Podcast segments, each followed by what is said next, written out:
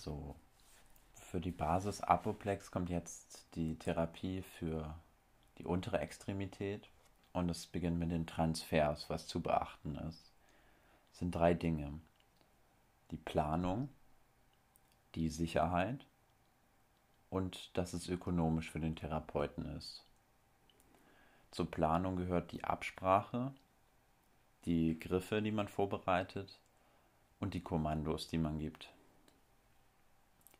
Die Sicherheit umfasst die Unterstützungsfläche, die Kraft, die man zur Verfügung hat, dass die Griffweise nicht schädigend ist, dass man zum Beispiel nicht an einer schlaffen Parese zieht. Die Planung gehört natürlich auch zur Sicherheit. Ebenso, dass man die, die physiologischen Bewegungen selektiv bahnt.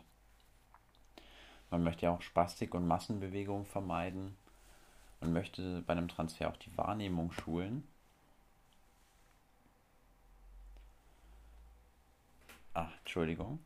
Das war jetzt schon wieder, also bei Transfers zu beachten sind Planung, Sicherheit, es soll ökonomisch für den Patienten, für den Therapeuten sein und es soll eine Bahnung physiologischer Bewegung sein.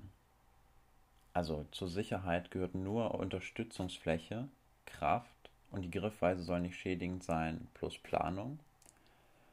Jetzt kommt die Bahnung selektiver und physiologischer Bewegungen. Man möchte Spastiken und Massenbewegungen vermeiden, die Wahrnehmung schulen, Hilfe zur Selbsthilfe. Jetzt wichtig, so wenig Hilfe wie möglich, aber so viel wie nötig. Das heißt, jeder Transfer soll eine Übung zugleich sein.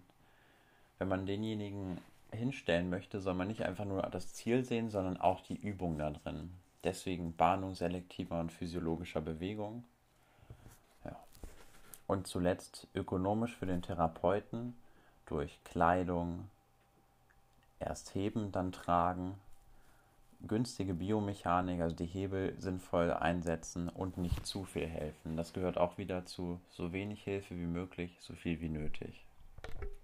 Damit haben wir geklärt, was bei Transfers zu beachten ist und jetzt kommt die Behandlung der unteren Extremität. Und es beginnt mit dem Gleichgewicht. Warum ist das eigentlich so wichtig? Es ist die Voraussetzung für den Gang, auch für Kraft. Also Voraussetzung für Gang, Kraft und Ausdauer. Weil zum Beispiel Gehen, da braucht man ja auch wieder das Gleichgewicht. Das hat auch eine starke Korrelation zum Gehen, das Gleichgewicht. Neben der Kraft und der Motorik. Die Haltungssymmetrie wird deutlich verbessert durch Balancetraining. Die Funktion der Extremitäten wird gefördert durch Gleichgewichtsreaktionen.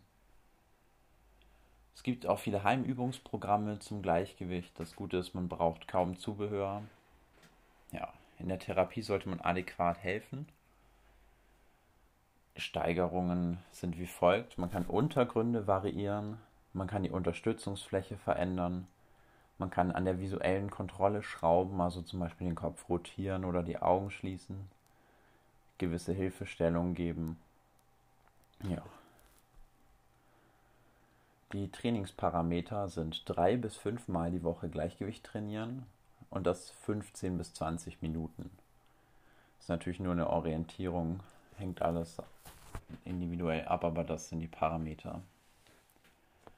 Jetzt kommt die Kräftigung, ist etwas unpräzise gesagt und auch zu differenziert zu sehen, kommen wir noch zu. An sich gibt es ja auch noch IK-Training, aber sagen wir mal, er ist schon recht gut. Also Krafttraining war früher verpönt, weil man Angst hatte, die Spastik dadurch zu verstärken. Es hat sich allerdings gezeigt, dass die Effekte auf das Gangtempo, Treppe, Ausdauer und Muskelkraft sehr gut waren, besonders in den ersten sechs Monaten. Und das ist am effektivsten zusammen mit den Funktion und das ist am effektivsten mit den funktionellen Aktivitäten zusammen. Wichtig ist allerdings auch, das nicht betroffene Bein zu beüben, weil auch das einen Kraftverlust hat als sekundäres Impairment durch den Aktivitätsverlust. Die Trainingsparameter für Kräftigung beziehen sich hier jetzt nicht auf IK. Also wie gesagt, wahrscheinlich eher jemand mit, mit mittlerer oder mittelschwerer Parese, keine sehr schwere, weil sonst wäre das, ja, sonst wäre es vielleicht sinnvoll, die Intensität zu erhöhen. Hier steht nämlich eher im Rahmen von Hypertrophie drei bis viermal pro Woche drei Serien oder Sätze, sechs bis zwölf Reps, ein bis zwei Minuten Pause nach dem Satz und 60 bis 80 Prozent der Maximalkraft. Man sollte den Schweregrad variieren über die Range of Motion, über den Widerstand bzw. das Gewicht, über die Wiederholungen und intensives Training. Also gerade wenn jemand vielleicht nur 5 Kilo gerade so einmal bewegen kann, macht es natürlich Sinn, IK-Training zu machen, das einmal konzentrisch zu stoßen und hier nicht unbedingt 6 bis 12 Reps anzustreben. Ist derjenige allerdings sehr gut, dann im Rahmen von Muskelaufbau, also das kommt der Hypertrophie sehr nahe, schon sehr sinnvoll. Jetzt kommt das Motor Relearning Program. Das ist das aktive, repetitive Üben einer Fähigkeit mit kontinuierlichem Steigern, also Shaping. Also es geht um eine Fähigkeit, die man übt mit Shaping. Sollte alltagsorientiert sein und, die, und einer ADL nahe kommen. Und es gibt vier Faktoren dabei. Erstens, das Weglassen unnötiger Muskelaktivität, damit ist Spastik gemeint. Feedback, da geht es um verbales Feedback. Drittens, praktisches Üben, das ist natürlich essentiell, um was motorisch zu lernen. Und viertens, die Beziehung zwischen Haltung und Bewegung. Das beinhaltet in der Vorbereitung zum Stand und Gang auch Gleichgewichtstraining. Trainingsparameter sind täglich viele Wiederholungen, mindestens 15. Dabei kann man an Koordinationsdosierung denken. Also viele Wiederholungen, das ist, passt ja zu neuronaler Plastizität und motorischem Lernen. Viele Wiederholungen zum Lernen. Das Gangtraining Gangtempo ist positiv gekoppelt an motorische Reorganisation. Das heißt, wenn man schneller geht, reorganisiert man sich motorisch auch besser. Entscheidend für das Tempo sind die Abdruckkraft am Ende der Standbeinphase und die Hüftextension. Also gerade da aus dem OSG und aus der Hüfte, dieser Schub nach vorne ist dafür wichtig. Allerdings auch wichtig ist das Rückwärtsgehen für ADLs. Zum Beispiel, wenn man sich auf den Pod setzt, macht man ein paar Schritte rückwärts, bis man sich setzt. Schrittlänge und Gangsymmetrie übt man natürlich auch. Oder auch Reach-Bewegungen. Ist wichtig für mehr Belastung auf den betroffenen Beinen. Und auch hier wieder Symmetrie. Wann macht man das? Möglichst früh nach dem Apoplex. 3 bis 30 Tage. Jetzt kommt es zum sicheren Überqueren einer Straße, braucht man 1,2 bis 1,5 Meter pro Sekunde. Und im 10 Meter G-Test wären das dann 9,1 bis 6,7 Sekunden. Dann kann derjenige sicher eine Straße überqueren. 9,1 bis 6,7 Sekunden. Die Parameter von Gangtraining sind täglich 15 bis 30 Minuten. Jetzt kommt das Laufband. Das gehört auch zum Bereich Motor Relearning Program und aufgabenspezifisches Training. Man macht es eigentlich nur bei guter Standsicherheit. Ist diese allerdings schlecht, macht man es mit Bodyweight Support. Wichtig ist, viele Reps zu machen. Und man kann dadurch sich halt auch das sich stützen lassen, aber es ist an sich unpraktischer mit Bodyweight Support, weil es länger dauert. Allerdings, wenn man auf dem Laufband ist, macht man, also wenn man, sagen wir es so, jemand macht 100 Gangzyklen am Boden, macht er in der gleichen Zeit auf dem Laufband mit Bodyweight Support 1000 Zyklen und lernt dadurch viel besser. Also motorisches Lernen ist dadurch viel besser gegeben. Ziele vom Laufbandtraining sind selbstständig gehen lernen, Tempo aufbauen, Ausdauer, funktionelle Balance im Gang, selbst mit Bodyweight Support die Ver Verbesserung der Flexion in der Schwungbeinphase, Schrittlänge, Symmetrie. Ja, es eignet sich für Patienten von leichten bis schweren Paresen, schwer dann Bodyweight Support zur Entlastung und es ermöglicht dann eine gute Stand- und Gangtherapie. Die Technik. So früh wie möglich fängt man an, allerspätestens drei Wochen nach dem Schlaganfall. Fünfmal die Woche wäre am besten bis zu drei Monate lang. Ja, wenn man den Bodyweight Support nutzt, dann sollte man maximal 30 bis 40 Prozent entlasten und so schnell wie es geht verringern. Man sollte das Gangtempo dann mit Bodyweight Support mit 0,1 bis 0,3 Metern die Sekunde starten und erhöhen. Der Therapeut begleitet das betroffene Bein assistiv, kann eine Hyperextension verhindern.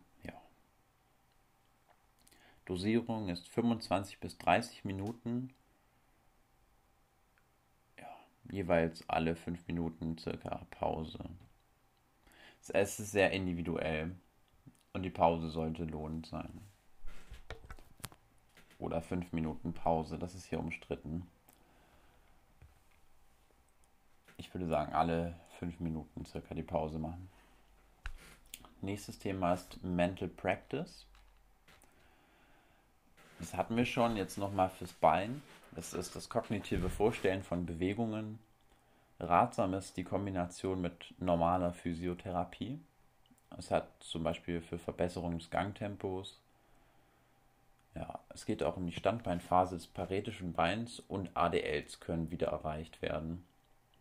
Man sollte möglichst viele Sinne dabei ansprechen und vom Aufbau her ist erst Mental Practice und dann physisches Training. Man muss auf Emotionen achten und damit arbeiten. Und wichtig ist auch wieder dieser KVIQ, um die Vorstellungskraft zu prüfen. Die kann ja auch durch Läsionen gemindert sein. Trainingsparameter.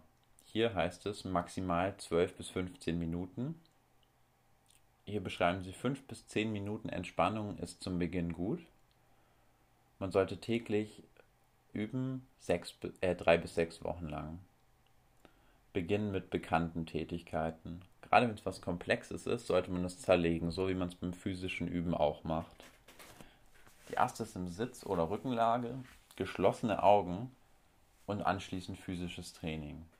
Also Aufbau, Entspannung, Mental Practice, physisches Training. Spiegeltherapie. Der Hintergrund. Gespiegelt wird die nicht betroffene Seite. Normale Bewegungen werden da betrachtet und werden auf die paretische Seite suggeriert. Das Hirn wird plastisch verändert. Man hat dadurch signifikante Verbesserungen der Motorik. Es macht allerdings auch nur Sinn in Kombination mit anderen funktionellen Methoden. Also auch hier wieder ein physisches Training am besten verbinden. Allgemeines. Es ist für stark Betroffene, es ist nicht im Stand möglich wegen dem Symmetrieanspruch. Der Patient muss aufmerksam sein und das betroffene Bein muss nicht bewegt werden. Die Trainingsparameter. Täglich 30 Minuten Spiegeltherapie machen Sinn für mehrere Wochen, zum Beispiel vier Wochen. Man beginnt mit großen Bewegungen in der geschlossenen Kette und später mit komplexeren Dingen. Also erstmal große Bewegung, geschlossene Kette, dann komplex. Man macht dabei 10 bis 15 Wiederholungen. Ja, und der Spiegel sollte Minimum 40 mal 100 cm sein und der Raum sollte recht reizfrei sein, also ruhig, wo man ist. 10 bis 15 Reps. Dadurch hat man natürlich einen Mix aus Kräftigung und Koordination. Nun zum letzten Thema, die Rhythmusvorgabe. Der Hintergrund, rhythmisch-akustische Stimulation, also RAS, das ist für ein harmonisches Gangbild und Symmetrie. Es hat eine starke Evidenz, eine höhere Therapiezufriedenheit und das Tempo wird besser. Und wir hatten ja schon gesagt, das Tempo in der Gangtherapie entwickelt sich parallel zu, ähm, zur motorischen Reorganisation. Allgemeines. Es ist gut für weniger stark Betroffene, also eher fittere Leute. Ist auch mit Eigentraining oder Laufband kombinierbar. Man muss dafür nicht musikalisch sein oder jung. Die Trainingsparameter. 20 bis 30 Minuten täglich, mindestens drei Wochen, es ist abhängig von den Schritten pro Minute bzw. Beats per Minute. Man sollte Musik wählen mit 80 Beats per Minute circa oder weniger. Zu Beginn gibt es eine Basismessung, also das vorhandene Tempo und auch die Schrittlänge. Und im zweiten Drittel der, des Trainings sollte man um 5 bis 10 Prozent steigern. und im letzten Drittel den Taktvorgeber ausblenden.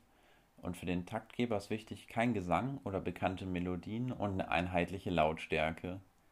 Das betroffene Bein sollte auf Hauptzählzeit nach vorn bringen, um die Schrittlänge zu vergrößern. Also dann, wenn der Takt kommt, wird das Bein nach vorn gebracht. Und das war es zur unteren Extremität mit dem Schlaganfall.